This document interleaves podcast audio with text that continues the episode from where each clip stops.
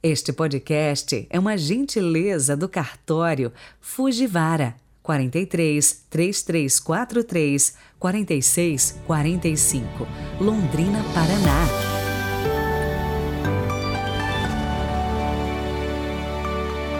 Olá, final de semana chegou. Hoje é sexta-feira, 29 de abril de 2022. Sejam muito bem-vindos. Muito boa sua companhia, viu? E é bem assim, juntos vamos caminhando guiados pela palavra do Senhor. Esta palavra é lâmpada para os nossos pés e luz para o nosso caminhar. E hoje ainda temos a companhia de Santa Catarina de Sena. Rezemos. Pelo sinal da Santa Cruz, livrai-nos Deus, nosso Senhor, dos nossos inimigos. Ó Deus que inflamastes de amor Santa Catarina de Sena na contemplação da paixão do Senhor e no serviço da Igreja, concedei-nos por sua intercessão participar do mistério de Cristo e exultar em sua glória. Amém.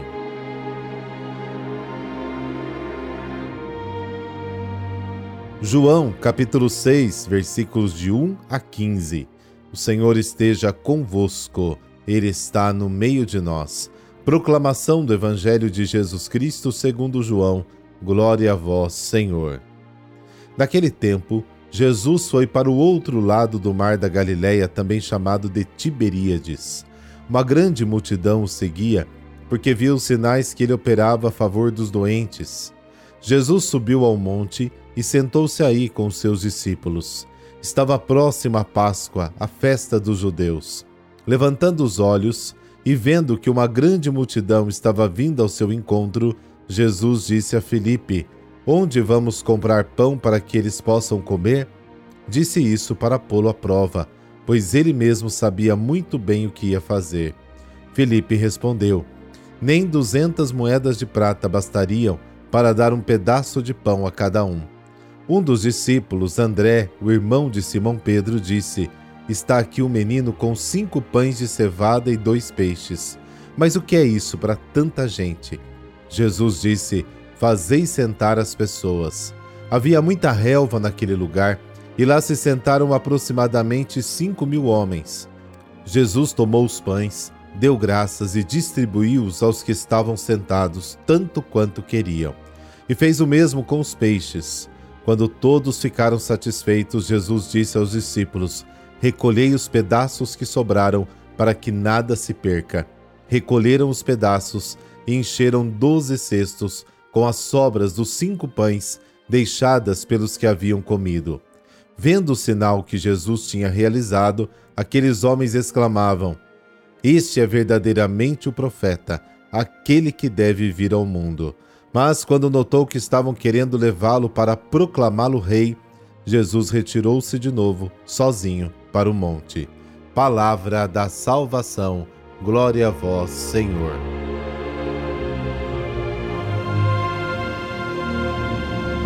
Hoje começa a leitura do sexto capítulo de João, que nos apresenta dois sinais: a multiplicação dos pães e o caminhar de Jesus sobre as águas.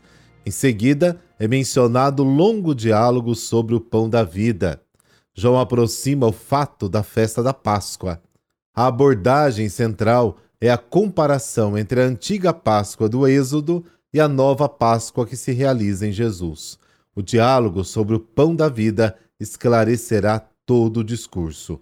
Na antiga Páscoa, a multidão atravessa o Mar Vermelho. Na nova Páscoa, Jesus atravessa o Mar da Galileia. Uma grande multidão seguiu Moisés. Uma grande multidão segue Jesus neste novo êxodo. No primeiro, Moisés sobe a montanha. Jesus, o novo Moisés, também sobe o monte.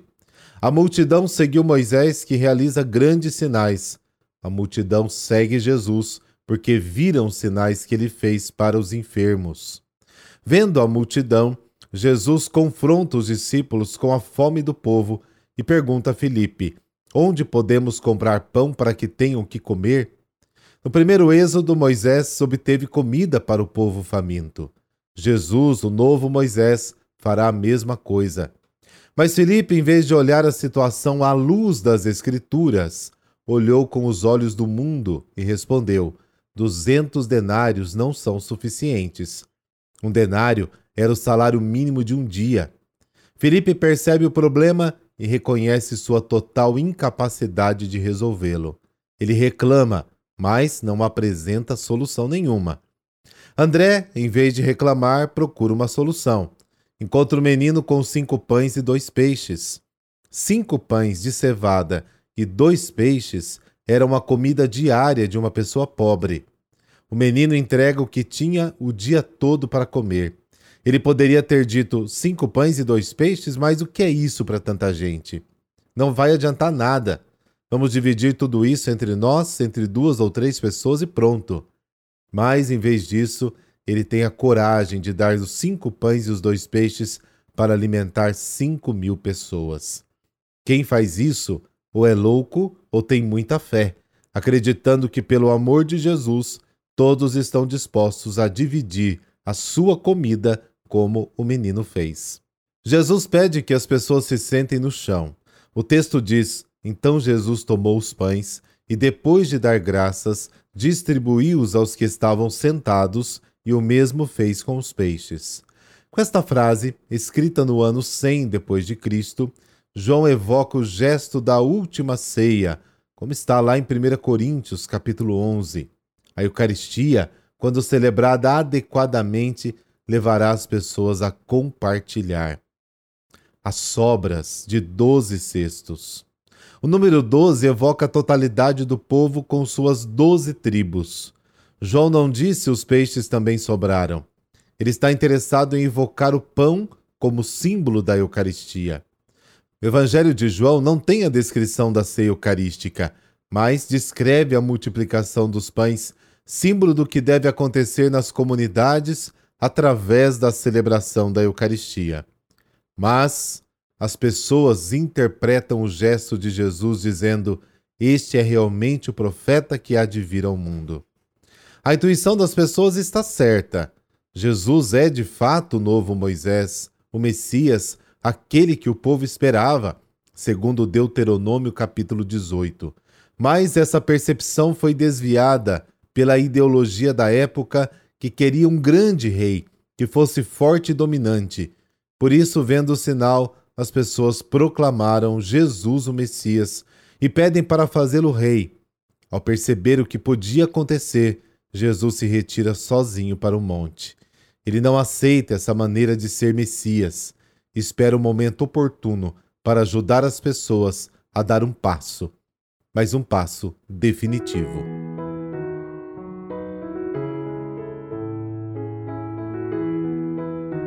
Santa Catarina de Sena. Ela nasceu no dia 25 de março de 1347, na cidade de Sena, na Itália. Seus pais eram muito pobres e sua família numerosa. Catarina teve uma infância conturbada. Não pôde estudar, cresceu franzina e viveu sempre doente. Carregava no corpo os estigmas da paixão de Cristo. Ainda jovem, Catarina tornou-se uma irmã leiga da Ordem Terceira Dominicana. Tinha visões durante as orações contemplativas e fazia rigorosas penitências. Já adulta, enfrentou a dificuldade que muitos achariam impossível de ser vencida, o cisma católico. Catarina, mesmo analfabeta, assume a missão de reunir de novo a igreja em torno de um só papa. Dois papas disputavam o trono de Pedro, dividindo a igreja e fazendo sofrer a população católica em todo o mundo. Ela viajou por toda a Itália e outros países. Ditou cartas a reis, príncipes e governantes católicos, cardeais, bispos e conseguiu que o Papa legítimo, Gregório XI, retomasse sua posição e voltasse para Roma. Fazia 70 anos que o papado estava em Avignon e não em Roma. Outra dificuldade foi a peste, que matou pelo menos um terço da população europeia. Ela lutou pelos doentes, curou com as próprias mãos e com as suas orações. Estava à frente dos padrões de sua época, quando a participação da mulher na igreja era quase nula ou inexistente. Em meio a tudo isso, deixou obras literárias ditadas de alto valor histórico, místico e religioso. O livro diálogo sobre a divina providência é lido, estudado e respeitado até hoje. Catarina de Sena morreu no dia 29 de abril de 1380, após sofrer um derrame aos 33 anos de idade. Foi declarada doutora da Igreja pelo Papa Paulo VI em 1970 e mais tarde foi escolhida como patrona da Itália junto com São Francisco. Trindade eterna, vós sois um mar profundo no qual, quanto mais procuro, mais encontro, e quanto mais encontro, mais vos procuro. Sois o fogo que queima sempre e nunca se consome. Sois o fogo que tira todo frio, que ilumina todas as inteligências, e pela vossa luz que fizestes conhecer a verdade. Na luz da fé adquiro a sabedoria, na sabedoria do vosso Filho único, na luz da fé torno-me forte e constante, persevero. Na luz da fé espero que não me deixareis sucumbir no caminho. Esta oração é de Santa Catarina de Sena. Por intercessão de Santa Catarina de Sena, dessa bênção de Deus Todo-Poderoso, Pai, Filho, Espírito Santo. Amém. Bom final de semana para você e não se esqueça de compartilhar este podcast com seus conhecidos lá no grupo da família. Vamos evangelizar. Até amanhã.